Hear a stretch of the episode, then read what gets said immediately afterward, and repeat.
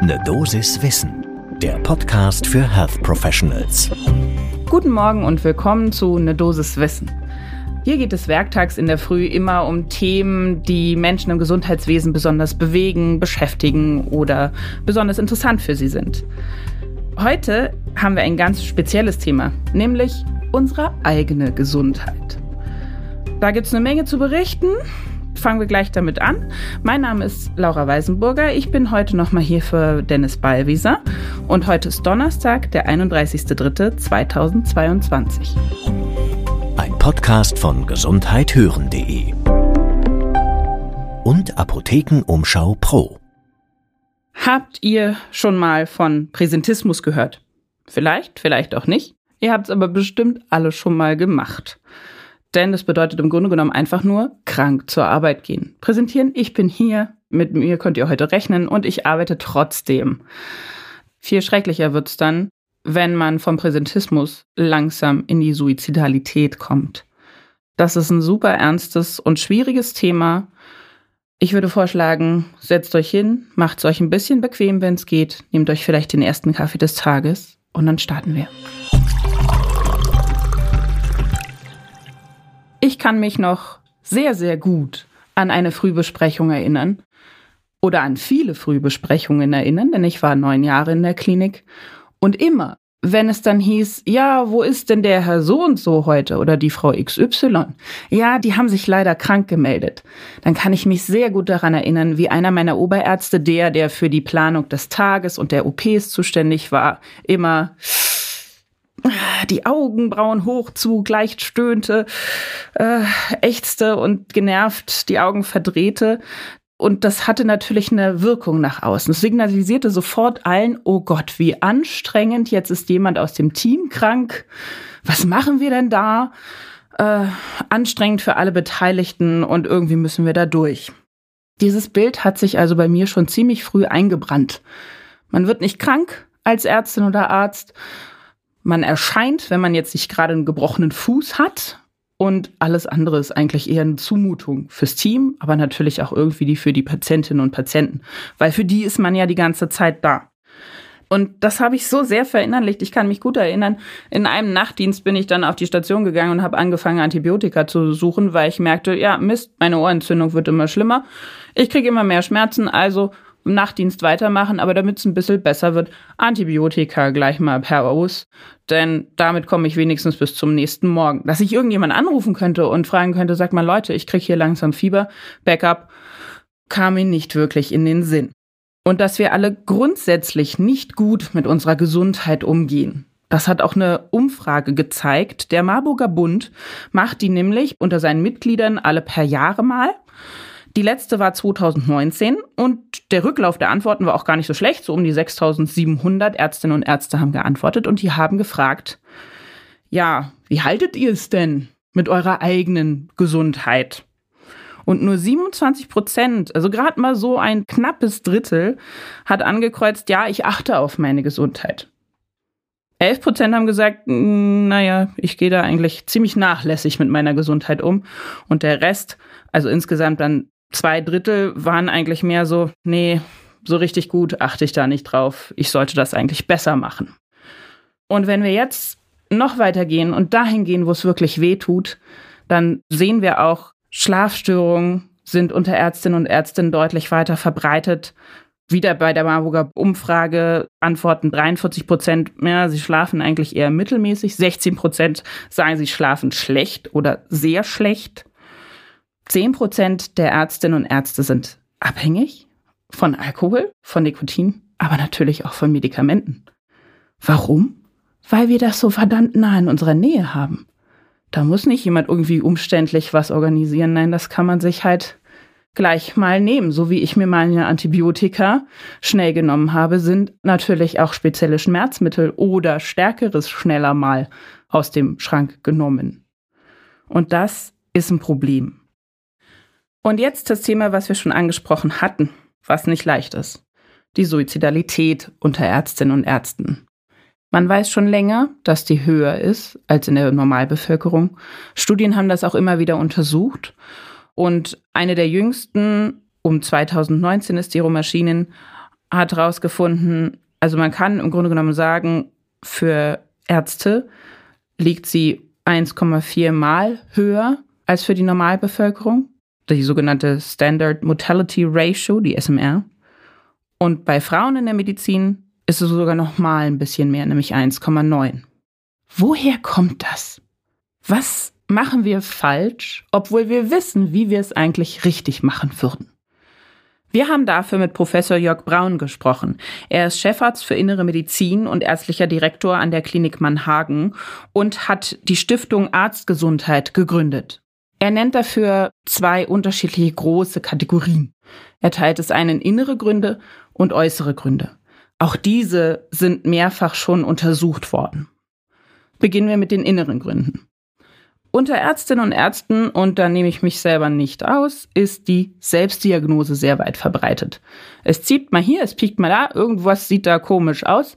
Das könnte doch dieser und jener Ausschlag und da hat mich bestimmt eine Zecke gebissen und deshalb nehme ich jetzt XY und das mache ich mal lieber selber. Das ist aber gar nicht so gut. Denn zum einen behandeln wir nur unsere Symptome damit, der ganze Patient, die ganze Patientin wird gar nicht angeschaut, weil wir sind in dem Augenblick Patientin und Patient. Und wir haben eben aber auch vielleicht Angst, im Wartezimmer von dem Kollegen, der Kollegin zu sitzen und dann sozusagen schlechte Werbung für uns selbst zu machen, ja? Kann ich mich denn nicht selbst behandeln?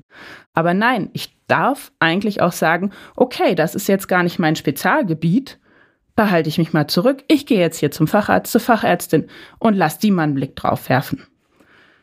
Was dann häufig folgt, ist die Selbsttherapie. Also ich habe die Diagnose selber gestellt, kann ich mir doch auch gleich das Antibiotikum selber besorgen, so wie ich damals im Nachtdienst schnell auf die Station gegangen. Ja, ja, ja, Moxicillin, wo habt ihr das hier? Mhm, so schnell kann es gehen. Dabei wird aber meistens nicht beachtet, was nehme ich denn sonst gerade so für Medikamente? Ist es eigentlich das Richtige? Und da sind wir wieder bei der Abhängigkeit von vorhin. Das ist so schnell genommen man hat es halt gerade selber da in der Praxis oder auf der Station. Das heißt also, da sollte man immer vernünftig reflektieren, wie schnell nehme ich denn die Benzodiazepine, wenn ich nicht gut einschlafen kann? Und brauche ich das Ibo und das Paracetamol jetzt beides wirklich sofort? Oder kann ich es vielleicht nochmal anders irgendwie hinbekommen mit den Schmerzen? Ein weiterer Grund, den Professor Braun anspricht, ist die Angst vor der Meinung der anderen, die wir haben. Also das fremde Gefallen sozusagen. Denken die von mir, ich bin Weichei, weil ich nicht zur Arbeit komme wegen der Erkältung? Glauben die, ich simuliere das alles immer nur? Da spielt einfach viel Stolz mit rein. Und dann kommen wir zum Präsentismus, den ich am Anfang schon erwähnt hatte. Dieses, ja, ich bin krank, ich habe Fieber oder vielleicht nicht gerade Fieber, aber ich habe eine ordentliche Rotznase und huste auch die ganze Zeit aber ich komme trotzdem. Warum? Weil wir glauben, ohne uns kann sonst keiner. Den Patientinnen und Patienten kann man das nicht zumuten. Den Kollegen und Kolleginnen kann man es nicht zumuten, denn die sind ja so unfassbar überarbeitet und haben auch eine Überlastung dadurch, wenn ich fehle. Aber was wir dabei vollkommen vergessen ist, ich kann Leute anstecken. Natürlich. Die ganze Zeit. Schon auf dem Arbeitsweg und natürlich in der Arbeit selber. Besonders schlimm, wenn ich dann mit Kindern oder Immunsupprimierten zusammenarbeite. Das ist eigentlich total unverantwortlich. Und was auch ganz schlecht ist, wenn ich krank bin, dann arbeite ich schlechter. Ich mache also mehr Fehler. Und wenn man sich jetzt die äußeren Umstände anschaut, dann beschreibt der Professor Braun, aber auch einige andere, natürlich, wie wir schon gesagt hatten, die leichte Erreichbarkeit von Medikamenten, also eine schnellere Suchtgefahr. Aber natürlich haben wir auch ganz andere gegebene höhere Risiken an etwas zu erkranken als Ärztinnen und Ärzte. Da wäre natürlich jetzt gerade Corona zu nennen. Wir erinnern uns an die furchtbaren Bilder aus Italien, wo reihenweise Behandelnde verstorben sind. Ebola ist immer noch eine ernstzunehmende, gefährliche Infektionskrankheit, an der wir auch versterben können, wenn wir Patienten damit behandelt haben. Früher war das dann noch HIV, Hepatitis. Die Liste ist endlos lang, aber das sind einfach unsere Berufsrisiken, kann man natürlich so sagen. Dann kommt noch dazu, dass die Gewalt gegen Ärztinnen und Ärzte zunimmt. Ich weiß nicht, wie es bei euch ist, aber meine Notaufnahme hatte früher einen Wachdienst. Also, da war einfach jemand, der aufgepasst hat, dass es da nicht zu Schlägereien kommt. Und nicht nur unter den Patienten und Patientinnen, sondern natürlich auch keine Angriffe auf uns. Das ist eine sehr unschöne Entwicklung, wo ich auch nicht genau weiß, wie man da jetzt Abhilfe schaffen sollte. Und natürlich machen auch die äußeren Bedingungen uns das Leben schwer und führen zu häufigeren Fehlern oder Problemen. Ich spreche jetzt von zu wenig Personal. Ob das in der Pflege der Fall ist oder in der Ärzteschaft, das geht jetzt natürlich oder das betrifft jetzt natürlich alle möglichen Gesundheitsdienstleister, Menschen, die im Gesundheitssektor arbeiten. Aber wir machen uns dann für Fehler verantwortlich, sind das aber de facto gar nicht. Denn ich kann nicht fünf Ärztinnen sein. Und der Pfleger oder die Pflegerin können nicht 20 Patientinnen alleine versorgen. Das geht einfach nicht. Und was zwar immer mal wieder zur Sprache kommt, aber häufig vergessen wird, was ist eigentlich mit PTBS? Mit der posttraumatischen Belastungsstörung oder dem posttraumatischen Belastungssyndrom. Das haben wir auch. Zum Beispiel bei dem Terroranschlag am Breitscheidplatz in Berlin zu Weihnachten, wer sich da jetzt noch daran erinnert. Aber gab es da tatsächlich Unterstützung für die diensthabenden Notärztinnen und Notärzte? Laut Professor Braun war das nicht der Fall. Und so wirklich würde es mich nicht wundern, denn ich selber kenne für mich oder Kolleginnen, Freundinnen und Freunde keine Adresse, an die man sich akut wenden kann, wenn man ein traumatisches Erlebnis als Ärztin oder Arzt im Dienst hatte. Was ich allerdings kenne und was ich empfehlen kann, ist das PSU akut. Da sitzen tatsächlich Kolleginnen und Kollegen und hören zu, wenn es mal ganz dringend ist und nicht anders geht. Da kann man sich auch jederzeit hinwenden aber eine professionelle Betreuung kann das mit Sicherheit nicht ersetzen. Den Link zur PSU Akutseite findet ihr natürlich in den Show Notes. Was sollte sich jetzt verbessern? Was können wir vielleicht sogar selber ändern? Letztendlich, was Professor Braun fordert, was aber tatsächlich eine sehr gute Idee ist, ist, die Arztgesundheit selbst muss in Aus- und Weiterbildung verankert werden.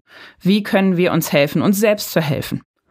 Wie erkenne ich Warnzeichen und wann ist es Zeit, mir selber Hilfe zu holen, auch als Professionelle?